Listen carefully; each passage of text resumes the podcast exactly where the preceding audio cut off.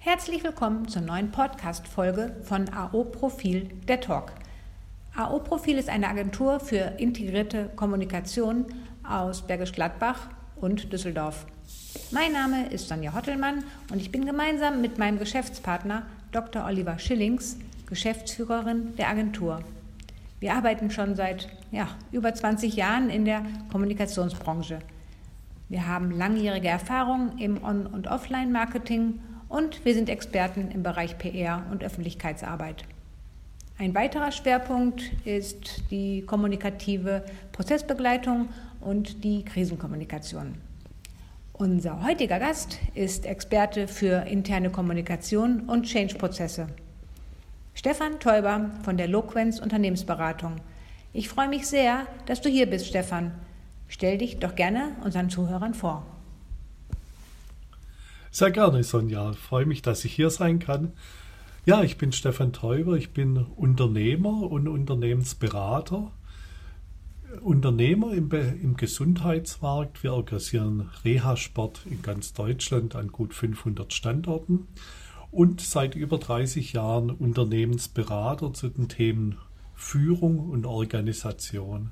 Das heißt eher die weiche Seite der Unternehmensberatung. Wie kann ich durch die gute Führung und die passende Organisation sozusagen als Betrieb der Leistung der Mitarbeiter und Mitarbeiterinnen nicht im Weg stehen, sondern mein Beitrag durch Führung und Organisation dazu leisten, dass wirklich das beste Ergebnis beim Kunden auch wirklich ankommt. Und das sind natürlich im Moment sehr herausfordernd, die ganzen unterschiedlichen Change-Situationen, die in den Betrieben vorliegen, sei es durch Digitalisierung, sei es durch äußere Einflüsse, wie wir sie im Moment ja deutlich erheben und da schnell nachzusteuern und auf eine gute Art und Weise nachzusteuern. Das ist unser Kerngebiet seit über 30 Jahren. Ja, klasse. Äh, ja, also wir haben uns so gefreut, äh, mit dir dieses Thema, was wir heute haben, Mitarbeiterführung und positive Psychologie zu besprechen, dass wir, denke ich, einfach jetzt mal direkt in das Thema reinspringen. Ähm, Stefan, also erzähl mal, was ist überhaupt positive Psychologie? Wenn man sich mit positiver Psychologie beschäftigt, dann fällt immer sofort ein Name, Martin Seligman, der das Buch Aufblühen beschrieben hat. Und da gibt es eine sehr schöne Anekdote dazu. Seligman war ein Meister der Resilienzforschung und irgendwann hätte ihn seine Tochter gefragt, Papa, warum kümmerst du dich eigentlich immer nur um Kranke? Wenn ich gesund bin, kann, hast du mir dann keinen Rat. Und das hat ihm zum Nachdenken gegeben dass sich Psychologie immer nur um Krankheitszustände und um Linderung von Krankheit kümmert. Und damit hat er den Begriff und das Programm der positiven Psychologie entworfen. Ziel der positiven Psychologie ist, wie kann ich eigentlich Lebenszufriedenheit erhöhen, wie kann ich mich noch besser entfalten. Jetzt kommt ja der spannende Übergang. Ähm, was hat Mitarbeiterführung mit positiver Psychologie zu tun? total spannende Entwicklung, in der wir da im Moment stecken. Klassisch gehen wir bei Mitarbeiterentwicklung her und beim Thema Mitarbeiterführung, dass wir uns überlegen, was ist die Aufgabe, was ist also der Zielzustand, was ist die, der Ist-Zustand des Mitarbeiters, der Mitarbeiterin. Dann gibt es die klassische Gap-Analyse. Also ich schaue, was fehlt noch und versuche dann dieses Potenzial passend zum Ziel zu entwickeln. Das heißt, ich habe eigentlich einen Ansatz am Defizit und versuche das Defizit zu schließen.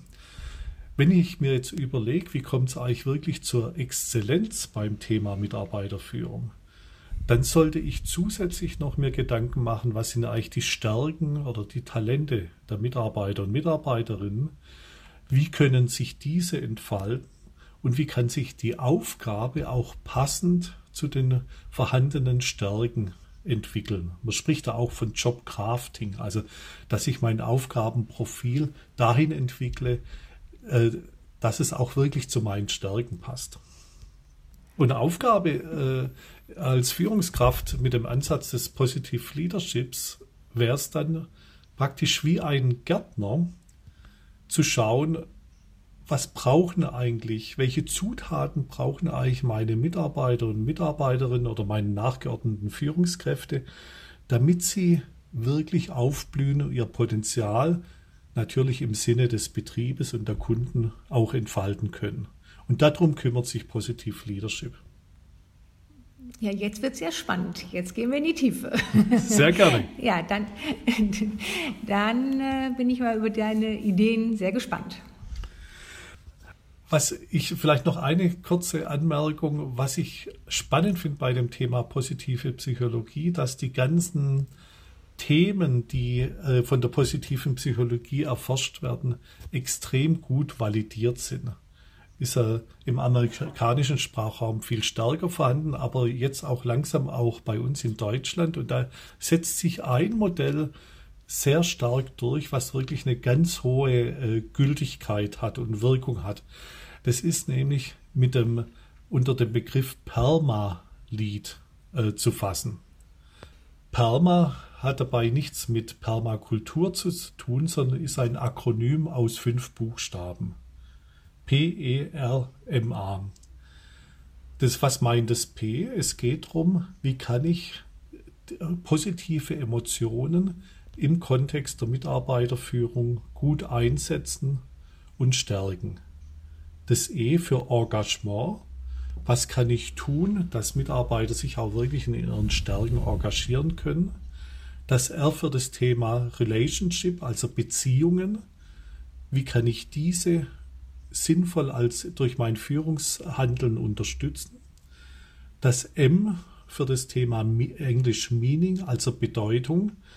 Wie schaffe ich es, die Arbeitsaufgabe auch so zu gestalten, dass sie auch mit dem Lebenssinn für die Mitarbeiterinnen zusammenpasst? Und das A, Accomplishment, ist schwierig zu übersetzen. Da geht es darum, dass man Erreichtes auch wirklich feiert dass ich mich als leistungsvoll, als Leistungserbringerin auch erlebe. Und wenn ich die fünf Faktoren in meinem Führungshandeln berücksichtige, ist es sehr klar untersucht, dass meine Mitarbeiterinnen deutlich leistungsfähiger sind, weil sie zum Beispiel weniger krank, weniger gestresst sind und sogar die Kunden gerne einkaufen. Also das wären jetzt schon mal ein paar Beispiele, wie Pirama wirkt, indem die Krankheitsstände zurückgehen oder ähm, ich könnte mir jetzt auch vorstellen, dass äh, so eine Burnout-Gefahr geringer ist. Aber du sprachst auch gerade über Umsätze. Kannst du uns den Zusammenhang noch erklären? Ja, das fand ich total spannend. Das wurde vor allem am österreichischen Markt beim Einzelhandel untersucht. Da gab es im Einzelhandel Filialen, die wurden nach dem Perma-Modell geführt durch die Filialleitung.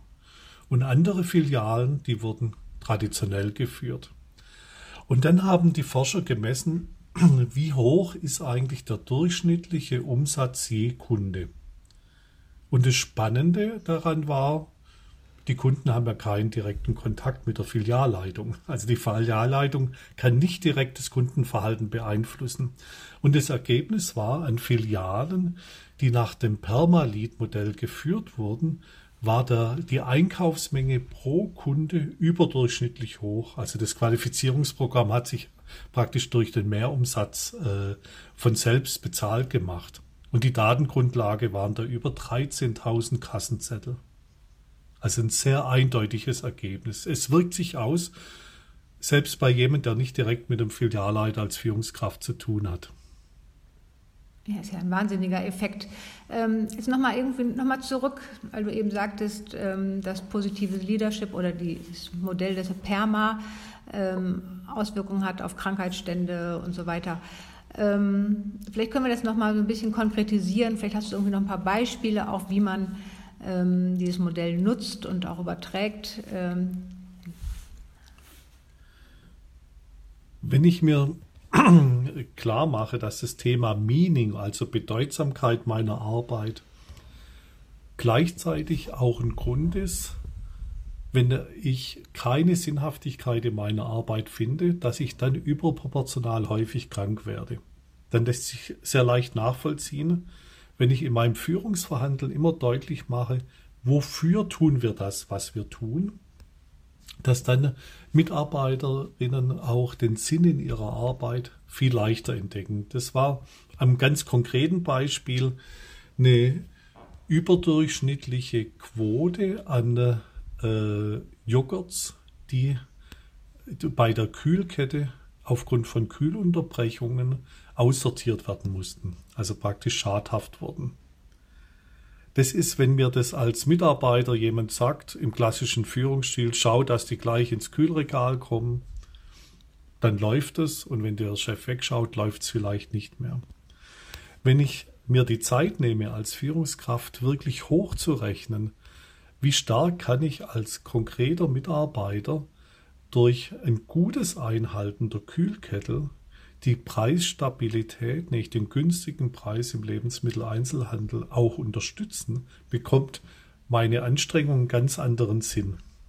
Und wenn ich den Sinn in meiner täglichen Arbeit entdecke, dann sinkt natürlich auch die Quote der äh, zum Beispiel der Burnout-Gefährdung.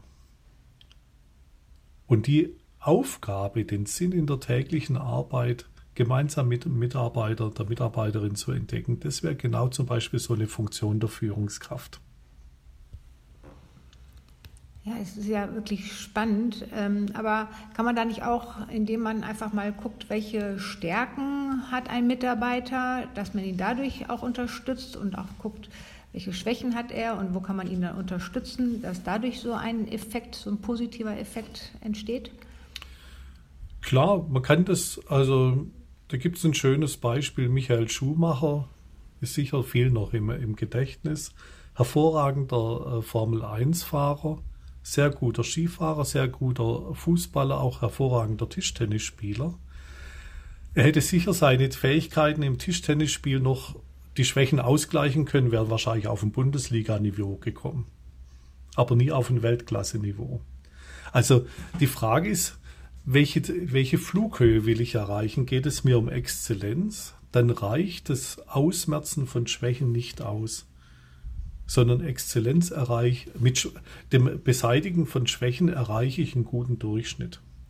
Will ich Exzellenz mit meinen Mitarbeiterinnen erreichen, dann geht es darum, wirklich die Stärken im konkreten Tun zur Entfaltung zu bringen und die Stärken weiterzuentwickeln. Und das ist natürlich auch das, was den Mitarbeiterinnen Spaß macht, wo sie sich damit identifizieren können. Du kannst dir selber vorstellen, wenn ich dir, dich frage, willst du lieber deine Schwächen ausmerzen oder deine Stärken stärken? Wofür du dich entscheiden würdest? Ich würde die Stärken stärken. Prima. So, jetzt müssen wir noch einmal so diesen Bogen bekommen, also dieses Perma-Modell. Ähm, wie kann man das jetzt nutzen bzw. übertragen, ähm, damit es als diese positive Psychologie als Führungsaufgabe wird? Wie könnte jetzt zum Beispiel konkret mein Alltag als Führungskraft äh, mit dem Perma-Modell genau. aussehen? Äh, ich nehme es den Buchstaben der Reihe nach durch. Äh, positive Emotionen. Ich muss mir erst einmal klar sein, ich habe lieber positive als negative oder neutrale Emotionen am Arbeitsplatz. Also heißt es, ich muss mir als Führungskraft auch ein bisschen Zeit für den Smalltalk mit, mit einer Mitarbeiterin nehmen. Wir machen es bei uns ganz konkret, wie kann ich mir meinen Arbeitsplatz auch schön gestalten. Jeder hat ein kleines Budget, sich einen Kunstdruck an die Wand zu hängen oder äh, die Lieblingspflanze zu haben gibt es eine kleine Aufmerksamkeit zum Geburtstag oder wir persönlich nehmen uns zum Beispiel Zeit, äh, gemeinsam eine Bewegungspause zu machen. Und wenn man sich gemeinsam bewegt, fühlt man sich automatisch auch wohl. Also was kann ich im Alltag tun? Das sind so ganz kleine Elemente, um äh, positive Emotionen zu stärken. Aber das wäre ein relativ einfacher Ansatz, ähm, es wirklich umzusetzen. Ähm, von daher kann man ja da ganz schnell einfach auch Erfolge als Führungskraft sehen. Genau, wir machen es zum Beispiel in der wöchentlichen Regelbesprechung, dass wir einfach einen kurzen Rückblick machen zu Beginn. Jede Kollegin hat eine Minute Zeit. Was war mein persönliches Highlight oder zwei Highlights innerhalb der letzten Woche im Zusammenhang mit Kunden? Und plötzlich sind wirklich Erfolgserlebnisse im Raum, auf denen man aufbauen kann. Nach dem P gilt es natürlich auf das E, nämlich das Thema Engagement zu achten. Und da ist es vor allem wichtig, dass sich das Engagement an den individuellen Stärken ausrichtet. Und da gibt es auch im Alltag ganz leichte Möglichkeiten. Es gibt, wir haben zum Beispiel eine Kollegin, die ist ein Tick gerne unterwegs als andere Kollegin. Im Reha-Sport macht die die Standortabnahmen. Das heißt, einmal im Monat ist sie für zwei Tage im Bundesgebiet unterwegs und schaut sich die neuen Standorte an. Das ist einfach das, was ihr persönlich am meisten Spaß macht. Während andere Kolleginnen eher froh sind, keine externe Übernachtung zu haben. Dazu muss ich aber halt im meine Mitarbeiterinnen auch gut kennen, um zu wissen, was sind ihre individuellen Stärken. Da bietet die positive Psychologie über, übrigens auch hervorragende Testverfahren an. Das R von Relation, von Beziehung, da gilt es halt als Führungskraft auch zu schauen, funktionieren die Arbeitsbeziehungen? Wie kann ich da das so gestalten, die Abläufe, dass es wirklich leichtgängig ist und den Kolleginnen auch Spaß macht. Wie viel Zeit investiere ich für Teamentwicklung, für kleine Workshops, auch darüber zu sprechen, wie wir miteinander arbeiten, nicht nur was wir miteinander arbeiten. Der vorletzte Punkt, wie gebe ich der Arbeit Sinn? Als Beispiel, wir machen es ganz einfach, dass wir immer wieder Kundenstimmen auch in der Teambesprechung einfangen, dass ich auch obwohl ich zum Beispiel regelmäßig Reha-Sport abrechne, also kaum den Reha-Sport Treibenden vor Ort erlebe, vielleicht ein Standard ein kleines Video schickt, einen kleinen Videogruß. So kommt es bei uns an. Und ich praktisch merke, ich kann mit meinem Engagement vor Ort was Sinnvolles bewirken. Und dann letztendlich das A, das Accomplishment, das Erreichte auch wirklich sichtbar zu machen. Da komme ich wieder zurück auf das Thema äh, positive Emotionen von zu Beginn. Das ist der kleine Rückblick zu Beginn der Besprechung. Was haben wir eigentlich im Laufe der letzten Woche eigentlich geschafft? Oder ganz klassisch auch ein kleines Team-Event für das Erreichen von Bausteinen. Ich finde da, das ist so meine Erfahrung im Arbeitsalltag, genügend Möglichkeiten und vor allem sind meine Kolleginnen auch hellwach, die wissen natürlich über das Perma-Modell auch Bescheid und bringen ihrerseits Einregungen ein, wie man das noch, noch produktiver gemeinsam leben würden. Also man muss da nicht als Führungskraft selber äh, das Team beatmen, sondern es geht eher darum, in einen gemeinsamen Entwicklungsprozess zu gehen. Der übrigens auch sehr lustvoll auch für die Führungskraft ist. Das darf ruhig Spaß machen.